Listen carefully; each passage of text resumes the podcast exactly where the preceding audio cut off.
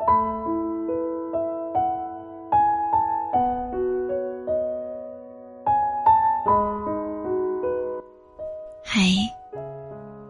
今天你过得还好吗？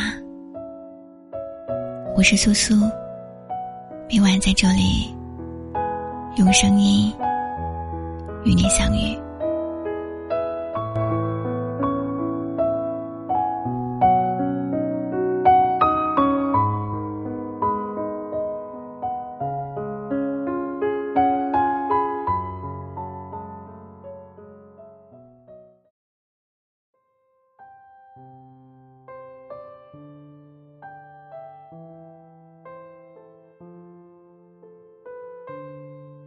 分享到的一篇文章，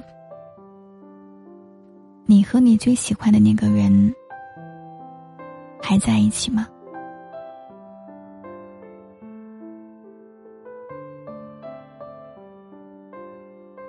午休时，我的同事和我分享了一个小程序，他激动的不行。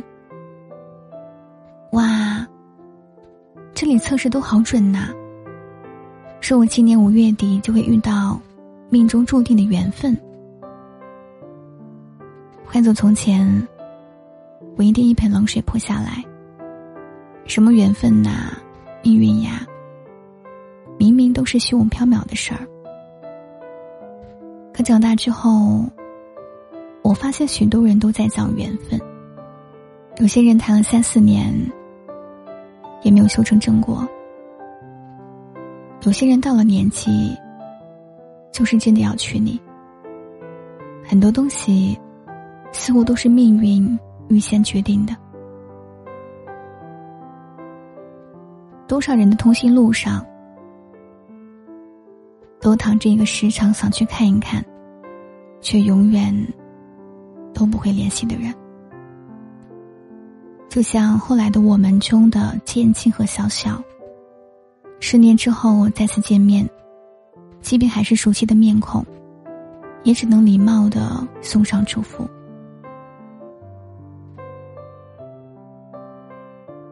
青青和小小是彼此北漂生活中最温暖的存在，但现实里面的各种不如意，却让他们陷入了分手危机。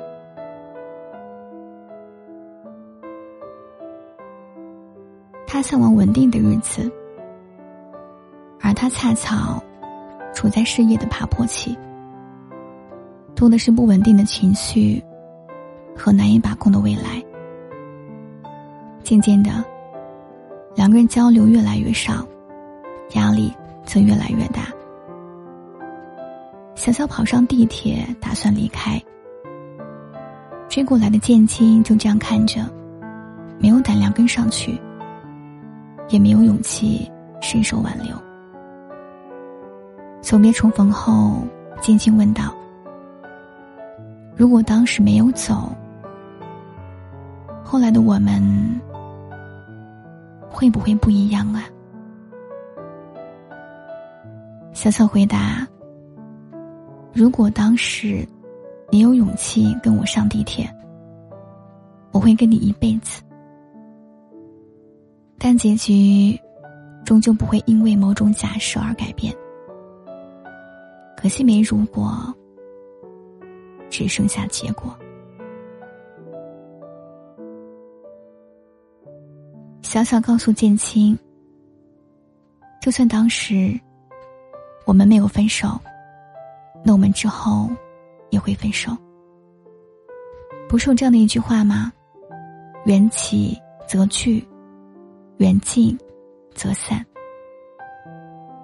我们只能走到这里了。因为缘分余额不足了。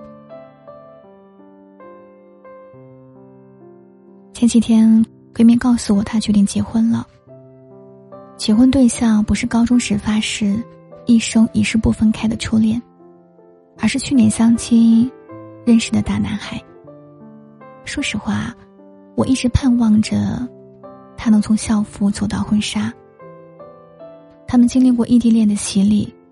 遭遇过父母反对的危机，在很多艰难的处境下，他们都相濡以沫的挺过去了，最终却败给了猝不及防的时机。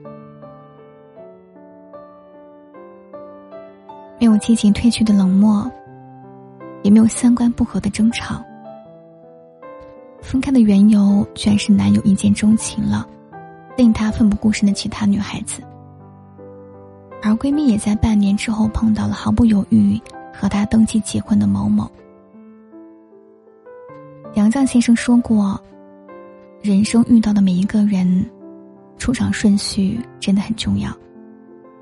太早遇到的，以为会有结果，最后却落寞的走散了。偶然遇见的一次怦然心动，反而有可能会出现皆大欢喜的结局。”徐锦江和妻子殷祝平的故事，传奇的，像小说里面写的那样。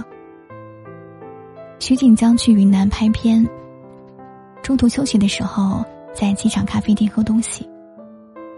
他望着窗外，看到了女兵操练队里面的殷祝平，突然就对旁边的人讲：“我惨了，我要结婚了。”后两个人只是见了三次面，说了三句话，就真的扯证了。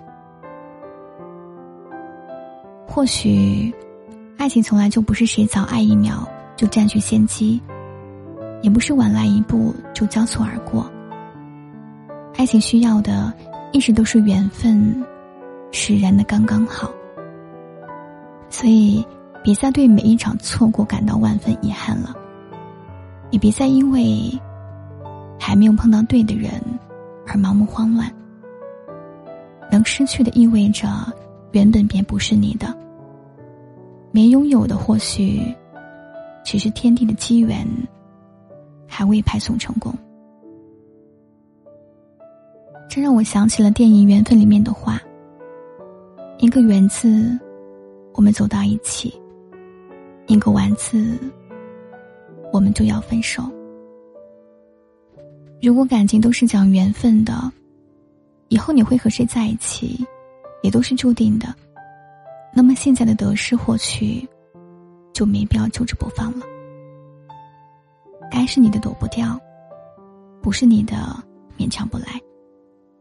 而那些谢幕离开的人，虽然退出了，但依旧可以在回忆里面去发光。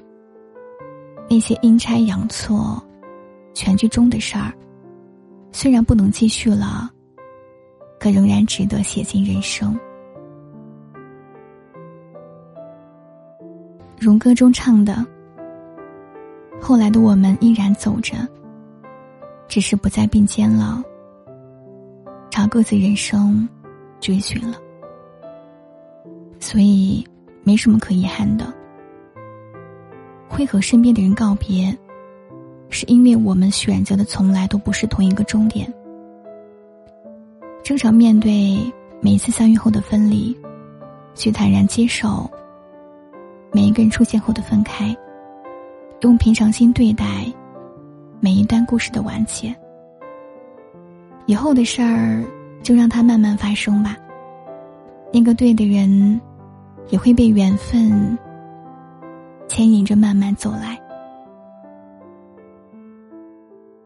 而我们只管开心的去活在当下，快乐的憧憬等待。只要是你，晚点相拥也没关系。嘿，亲爱的你，遇见对的人，是想要结婚的。